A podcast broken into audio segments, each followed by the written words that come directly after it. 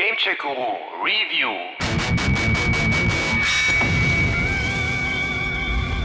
Hello, my friend. Stay a while and listen. Ach Diablo, was hab ich mir damals die Nächte dafür um die Ohren gehauen, beziehungsweise was hab ich das gesuchtet, wie es ja heute heißt. Den ersten Teil parallel auf PC und PlayStation 1, den besseren zweiten Teil aus dem Jahr 2000, dann nur noch auf dem PC, gab es ja leider nicht für Konsole. Perhaps I can tell you more if we speak again. Good luck. Ja, jetzt gibt es tatsächlich mehr zu berichten. Diablo 2 ist nämlich mit dem Namenszusatz Resurrected, was übersetzt passenderweise auferstanden heißt, nicht nur für PC und Mac, sondern auch für Switch, Playstations und Xboxen erschienen. Werden da 20 Jahre alte Zockerträume wieder wach? Stay wild, stay forever? Schauen wir mal. The village needs your help, good master. Wieso ist Diablo zurück, werden sich nun einige fragen. Der war doch nie wirklich weg. Richtig, Diablo ist nun mal einer der Klassiker, die sich über die Jahre hinweg durchgehend großer Beliebtheit erfreut haben, genau wie Counter-Strike 1.6 oder WoW Classic, einfach nicht totzukriegen. Und auch wenn es Ultima oder Gauntlet wesentlich früher gab, so gilt Diablo 1 von 1997 ja trotzdem als die Urmutter aller Hack-and-Slay-Games, was A. alles über das Gameplay von Diablo aussagt und B. auch viel cooler klingt als Hacken und Erschlagen. Das klingt lustig. Und nun also mehr als 20 Jahre später ist die Neuauflage von Diablo 2 da. Remaster, Remake, Resurrected, sucht euch was aus. Wobei sich spielerisch nichts geändert hat, also wäre vermutlich Remaster der richtige Begriff, wenn man schon auf der langen, staubigen und einsamen Straße der Korinthenkackerei unterwegs ist. Sie sehen alles. Mit dabei ist auch die damalige Erweiterung Lord of Destruction, die damals eine neue Location, genau die Barbarenstadt Harrogate, mit Druide und Assassine zwei neue Charakterklassen, neue Gegenstände, Söldner und jetzt haltet euch fest, eine Bildschirmauflösung von 800 x 600 statt der üblichen 640 x 480 Pixel mit in die Ehe brachte. Möge das große Auge über euch wachen. Zusammen mit den vier Akten des Hauptspiels, Lager der Jägerinnen, Loot Golain, Kurast und der Festung des Wahnsinns und den fünf Charakterklassen, die da sind Amazone, Barbar, Zauberin, Paladin und Totenbeschwörer, ergibt das schon einen ordentlichen Batzen Material, mit dem man arbeiten kann und das auch gerne mehrmals. Diese Reichtümer werden euch auf dem langen Weg viel nützen. Auch wenn die Story unverändert ist, will ich die trotzdem mal eben kurz erzählen. Nach 20 Jahren soll es ja durchaus Menschen geben, die das Original noch nie gespielt haben. Ist zwar eigentlich unvorstellbar, aber trotzdem irgendwie denkbar. Wie ihr wisst, wurde Diablo vor einiger Zeit unter Tristram besiegt. Und als unser Held triumphierend aus dem Labyrinth unter der Stadt zurückkehrte, feierte er ein großes Fest, das mehrere Tage dauerte. Also, am Ende von Teil 1 war es dem Helden trotz heftigster Bemühungen ja nicht gelungen, Diablo nach dessen Amoklauf in Tristram endgültig zu töten, der zurück ist und erneut für Schrecken und Zerstörung sorgt. Zweifellos habt ihr von der Tragödie gehört, die über Tristram kam. Manche sagen, dass Diablo, der Herr des Schreckens, wieder auf Erden wandelt. Das Spiel startet mit einem kurzen Prolog, in dem ein dunkler Wanderer mit seinen Dämonen ein Wirtshaus verwüstet und ein gewisser Marius beschließt, sich dem dunklen Wanderer anzuschließen. Ich weiß nicht, ob ich das glauben soll, aber vor wenigen Wochen kam ein dunkler Wanderer dieses Weges. Er wollte zum Gebirgspass, der vom Kloster der Jägerinnen bewacht wird. Vielleicht ist es Einbildung, aber das Böse scheint ihm auf den Fersen gefolgt zu sein. Anschließend steckt der Händler Warif im Lager der Jägerinnen fest, eine Folge des Bösen, das das Land durchstreift. Seht ihr, kurz nachdem der Wanderer die Klosterpforte passierte, wurde der Pass geschlossen und seltsame Kreaturen suchten das Land heim.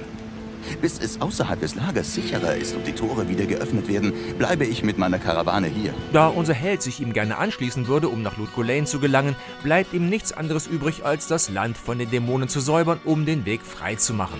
Ich hoffe, ich kann nach Ludgolain aufbrechen, ehe der Schatten, der auf Tristram fiel, uns alle verschlingt.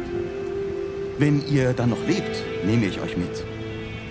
Ihr solltet auch mit Akara sprechen. Sie scheint im Lager das Sagen zu haben. Vielleicht weiß sie mehr. Dazu muss er erst einmal die abtrünnige Amazone Blutrabe töten, Deckard Kane befreien, den letzten Horadrin retten, in einem befallenen Kloster einen magischen Hammer finden und dann noch Andariel besiegen, die Tochter der Qual und eines der niederen Übel der Hölle. Und das alles im ersten Akt. Ihr habt euer Leben riskiert, um Kane zu retten. Dafür danken wir euch. Wir müssen unverzüglich seinen Rat suchen.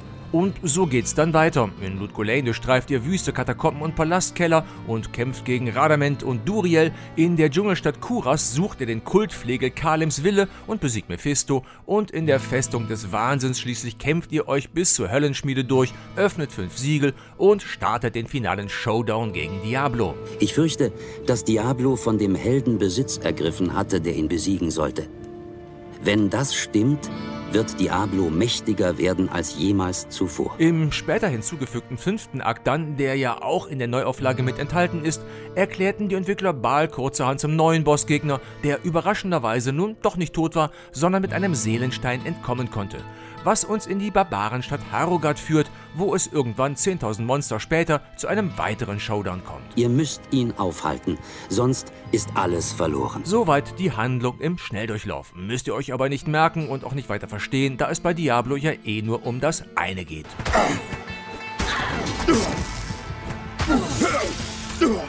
Na gut, neben dem Dauerkloppen geht's auch um Looten und Leveln. Heißt, nicht nur inhaltlich, sondern auch spielerisch ist noch immer alles beim Alten geblieben. Rumrennen, Monster erschlagen, Loot einsammeln, hoffen, dass was dabei ist, um euch besser auszurüsten und hochzuleveln, damit ihr anschließend stärkere Monster erschlagen könnt, noch mehr Loot einsammelt, wieder hofft, dass was dabei ist, um euch besser auszurüsten und weiter hochzuleveln, damit ihr schließlich noch stärkere Monster erschlagen könnt, um noch mehr Loot zu sammeln, immer noch hofft, dass jetzt mal was dabei ist, um euch besser auszurüsten und weiter hochzuleveln. Mann, ihr seid ein Barbar. Loot-Spirale nennt man das und die funktioniert erstaunlicherweise heute noch genauso gut wie vor 20 Jahren. Das Denken wird beim Spielstart komplett runtergefahren, Schwert oder was auch immer in die Hand genommen und ran an die Buletten, um nach Stunden mit dem unguten Gefühl aus der Spiraltrance zu erwachen, wieder mal jede Menge Zeit verplempert zu haben. Kehrt um! Ich sehe, dass ihr mehr Erfahrung braucht, um in der nächsten Wildnis gut zu kämpfen. Und wenn man irgendwann damit komplett durch ist und Diablo und Baal Geschichte sind, steigt man mit einer anderen Charakterklasse wieder von vorne ein oder im Hardcore-Modus oder in den Ladder Seasons mit ihren Scoreboards oder im Koop für bis zu acht Spieler. Wenn ihr beschließt, diese Höhle des Bösen zu betreten, müsst ihr es allein tun. Nee, eben nicht. Da der an sich spaßige Multiplayer aber mit denselben Macken kommt wie im Original, solltet ihr da schon ein dickes Fell haben und möglichst nur mit Leuten spielen, die ihr kennt. Individuelles Loot gibt es nämlich immer noch nicht, was heißt, dass es immer wieder Abstauber geben wird, die selber nicht kämpfen, euch dafür aber dann trotzdem die begehrtesten Teile vor der Nase wegschnappen werden. Und diesen Umstand hasse ich mehr als alles andere. Und wo wir gerade bei den Altlasten sind, geblieben ist auch das tierisch kleine, fummelige und unaufgeräumte Inventar. So müsst ihr dann alle fünf Minuten durch ein Portal ins Lager reisen, dort den Krempel in eure Kiste packen, die jetzt immerhin größer ist als zuvor und accountübergreifend eingesetzt werden kann, oder beim Händler verschabeln und wieder zurückreisen. Das war damals schon schrecklich. Das war nicht nur schrecklich, Sergeant. Es war auch unnötig. Ach komm, wenn ich schon mal dabei bin, auch die Kamera ist nach 20 Jahren immer noch ein Graus, weil optionslos und unbeweglich, sodass im entscheidenden Augenblick wichtige Sachen gerne mal verdeckt werden oder Gegner plötzlich aus dem toten Winkel angreifen. Hä? Wie kommst du her? Ja, und äh, was ist nun neu und besser im Diablo Remake?